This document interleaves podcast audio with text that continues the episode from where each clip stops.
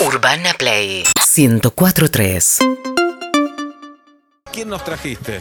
Eh, un campeón del mundo ¿Sí? que si uno se remite a pensar que Diego hizo en el 86 en el Azteca frente a Inglaterra el mejor gol del siglo, él es el hacedor del mejor pase del siglo. No. Y sí, Camiseta número 12. 12, que no Sí. tiene. ¿No la tiene? ¿Cómo No, la tiene. Oh. No la tiene. No la tiene. Bien. Eh, El gran negro Enrique está en vuelta y media. Héctor Enrique. Negro querido, acá te saludamos. Tamara, Pablo, Julieta, Sebastián, ¿cómo estás? ¿Cómo andan? ¿Todo bien? Bien, bien. Ahí. La tengo la camiseta, pero no la tengo acá. Ah, Ah. mentiste. ¿La tenés, no la, la la 12 tenés está. guardada?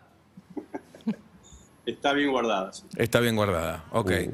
Está saliendo por Zoom en el quincho Diego Armando Maradona. ¿Es el quincho de tu casa ese negro? Este es mi quincho, sí. Qué bárbaro. Ya en realidad es de Diego Armando Maradona, pero no es por lo que pasó, sino que ya de antes eh, tenía muchísimas fotos del Diego y cuando venían a visitarme a mí preguntaban si era mi casa o la casa de Diego Maradona, porque había, había más fotos de él que mía. Muy bueno. ¿Negro fue eh, Diego a comer un asado ahí a ese quincho o no? No, no, no. Eh, eh, Diego vino a Bursaco, o sea, donde vivo yo, pero lo llevé a mi predio, a las canchitas que, que- que tenía, pues ya no las tengo más, a esa, eh, que se llama la ¿Qué jugador? En honor al Diego. Muy bueno. Qué buen nombre. Jugador. También fue a la mano de Dios, que está en Adrogué, y, y yo quise, no lo quise traer a mi casa, sino que quería que la gente de, de mi barrio lo vea a Diego porque, bueno, nos, nos hizo pasar un momento muy agradable el Diego. ¿no? Ujú. Bueno, ¿y qué es de tu vida, negro? Acá andamos bien, tranquilo, sufriendo. Ahora empieza el campeonato, que tengo a mi hijo Ramiro que juega en Banfield. Y bueno, tengo otro hijo que juega al rugby. Trabajar, no, no estoy trabajando. Lo último que hice en el fútbol fue con Diego en Fujeira, más de ahí en los Emiratos. Ujú. Y, y- y de ese momento, después de trabajar con Diego, no quise trabajar en el fútbol, no, no quise trabajar más. ¿Por qué? No, no sé. La verdad que no sé. He tenido ofertas. Para mí trabajar con Diego Maradona fue muy lindo, muy cómodo. Eh, era un placer estar al lado de él porque nunca se creyó absolutamente nada. Y, y era un tipo normal y muy humilde. Y yo la pasaba muy, pero muy bien. No, y debe ser difícil después de estar tan alto, empezar, ¿no? Con hacer otra cosa. Debe ser complejo, le pasa a la gente que labura conmigo. Sí, sí. ¿No? ¿Te pasa, Juli? No hay Olvidate, testimonio, no, no hay testimonio. Sí. Pero claro, ¿a vos no te claro. pasa? No, no, sí me pasa, me pasa. Sí. Los lunes nada más. Bien. Bueno, y, y se habla siempre de- del pase que le diste, negro. ¿Qué pase le dio? ¿Vos, lo- vos te acordás cómo fue el pase? Sí, claro. ¿Lo podés contar para la gente que no lo recuerda, negro, cómo fue? Pues es un momento mágico.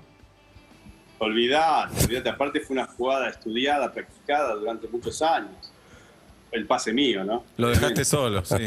Yo recibo, no, porque fue algo muy lindo. eh, y es, es más, fue un partido contra los ingleses. Yo debuto como titular eh, en ese partido. Entro por el que había hecho el gol en el partido anterior, que fue Pedro Pablo Pajuli. O sea que fui, entré a la cancha a hacer una changuita importante, pero entré a un equipo muy sólido en todas sus líneas y yo creo que no, des- no desentoné. Bueno, me la recibo de Cuchufo, la, se la toco a Diego, Diego... Yo una vez que Diego se afirmó y tiró, que yo sabía que terminaba en gol, porque normalmente el jugador que da el pase acompaña corriendo.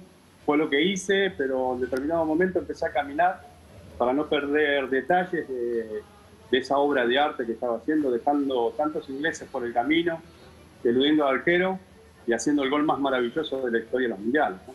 Negro, y todos los Me días. muy contento, muy- a mí me pone muy contento eso y muy feliz. Me gusta decirlo porque fue un momento impresionante en mi carrera, Claro. más allá del gol de Diego Maradona. Pero lo pudiste ver, dije, de- lo pudiste ver ahí como lo estás relatando o, o ese relato también se va construyendo una vez que pasó Claro. tanto tiempo que sabés que fue icónico. ¿Vos lo pudiste ver así como lo contás? ¿Ya sabías que iba a ser maravilloso? Muy bueno, muy buena pregunta porque Bien, yo lo sufrí muchísimo a Diego en los entrenamientos. Eh, y hacía eso, eh, porque viste que dice, si hubiese sido un equipo uruguayo, un equipo paraguayo, Le pegaban, le cortaban. una- Una patada y bueno, los ingleses le querían pegar una patada.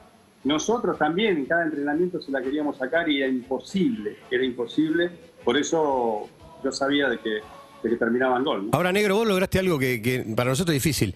Vos viste ese- esa maravilla, el mejor gol de todos los tiempos, desde otra posición. Nosotros lo vemos en televisión, lo hemos visto miles, cientos de veces, pero vos lo viste de otro lugar. ¿Qué estabas? ¿Parado en la posición de 8? ¿Viste toda la, la- la situación? ¿Te imaginaste en ese momento que estabas ante semejante obra de arte? ¿O, o te diste cuenta, como dice Julieta, después con los años? No, no, ahí eh, cuando iba eludiendo jugadores, que yo iba diciendo. eh, después está el relato de Víctor Hugo, pero Claro. yo iba diciendo lo mismo, genio, genio, ¿me entendés? Eh, y aparte, como dije, yo sabía que eso terminaba en gol, porque Mm. no había forma de, de- de quitarle la pelota más allá de que los ingleses le tiraban patadas de todos colores y al arquero lo dejó tirado en el piso y bueno, y hizo ese gol impresionante. Obviamente gracias a mi pase. Por supuesto, eso no lo duda nadie. Negro, ¿y todos los días de tu vida te acordás de ese momento? o ¿Te acordás que sos campeón del mundo? ¿O de vez en cuando? Y a veces me pregunto, pensar que yo soy campeón del mundo con la selección eh, y campeón del mundo con River también, Claro. me parece hoy Y el tan mi- lejano, tan imposible, Y el mismo año las dos cosas. Todo. Impresionante. el mismo año las dos. ¿Cuántos cosas. años Claro, tenías, primero, negro? 24. Pa. Cuando salí campeón con River en el campeonato local, 23. que fue mi Libertadores. primer campeonato con River. Después fuimos al Mundial. Eh, ganamos, fue un Mundial eh, complicado para nosotros, difícil, teniendo en cuenta que nadie creía, nadie confiaba. Eh, me acuerdo que decían que íbamos a jugar nada más que tres partidos o que íbamos de vacaciones a México y nos tocaron un poquito El orgullo. el orgullo. Sí, lo que pasa es que también la, la gira previa era lógico que la gente piense eso negro, ¿eh? La gira previa fue una buena. Hay una famosa, hay una famosa reunión. Argentina juega un partido amistoso con Junior de Barranquilla. Imagínense una selección contra el equipo colombiano. 0 a 0 empatan. Me acuerdo, sí. Y dicen, el negro no lo va a contar porque tiene código, pero dice, bueno, no sé si quiere, dicen que después de ese partido se reunieron todos en una habitación, se recontraputearon todos, Mirá. no sé si hubo piñas o no, porque capaz que esas cosas quedan ahí adentro, y a partir de ahí se juramentaron ser campeón del mundo y lo lograron. No sé si esto fue tan así o se agrandó el mito. Se habló cosas importantes y sobre todo el hecho de cuando habló Diego en representación de todos, de todos sus compañeros, a, a Bilardo y su cuerpo técnico, diciéndole que basta de partidos amistosos. Y Bilardo dijo, listo, no se juega más partidos amistosos. Eh, de esa manera nosotros nos abocábamos eh, 100% a lo, que, a lo que venía, que era el Mundial, lo más importante para nosotros. Y, y Diego se evitaba 200.000 patadas y nosotros en vez de perder confianza íbamos ganando confianza, porque cada vez que nos tocaba jugar no rendíamos. Eh, como dijiste vos, fuimos a jugar a, a Colombia, a, a Barranquilla y no jugamos contra la selección, jugamos contra el Junior, sin desmerecer al Junior, nosotros éramos la selección, Obvio. en el campo estaba Daniel Pasarela, Diego Maradona, había un equipo eh, de selección que estaba por jugar mundial y no le pudimos ganar. Entonces eso fue una charla muy, pero muy buena, muy linda, eh, y donde Bilardo obviamente dijo, sí, listo, vamos a México a entrenar y nos mataron, Bilardo nos mató entrenando y nos preparó muy, pero muy bien para ese mundial. Qué lindo, qué lindo momento mundial nos trae Pablito González con el negro Enrique, figura del Mundial 86 con la camiseta número 12. Me olvidaba, claro, ese año también campeón con River de todo. Todo, todo. Campeonato Eh, local, Copa sí. Libertadores, Inter- Intercontinental y campeón del mundo. Primera con Copa, 24 años. Primera Copa Libertadores de River, además. Ahora Claro. parece normal. Sí. Era la primera en ese momento. Qué bárbaro. Y había salido campeón de, con Lanús en la C, ¿no, negro? A los 20 más o menos. Eh, ah, sí, eh, sí, en el 81. En el 81, 81 ¿no? salí campeón. mucho Debuté en el chico. 80, eh, sí, con 18, a los 19 salí campeón de la C. En el año 83 eh, tuve la suerte de pasar a River. Me acuerdo cuando un dirigente de, de Lanús me dijo, Enrique, mirá, mirá que vas a ir a, a River. A River voy a ir. Tengo un año en la C, un año en la B y voy a ir a River. Y, y fue algo muy lindo porque cuando yo me voy para, para mi casa, o sea, que, que vivía con mis viejos, fui a tomar el colectivo y tenía una hora de, de viaje de Lanús a Loma Verde, mi barrio, y iba pensando, mira qué bueno, qué lindo sería que vaya a River, porque de esa manera yo podía ayudar a mis viejos, porque mi viejo trabajaba mirando bolsa, mi vieja era sirvienta, y, y lo que nosotros queríamos eh, era ser jugador de fútbol para que nuestros viejos no, no trabajen más. Y bueno, por suerte era cierto lo que me había dicho el dirigente, y empecé a jugar en River. Me acuerdo cuando golpeé la puerta del vestuario de River, Uf. sale el utilero y me dice, Eh, sí, ¿qué necesita? Yo soy Héctor Enrique, vengo de Lanús. Soy nuevo. Ah, bueno, espera afuera.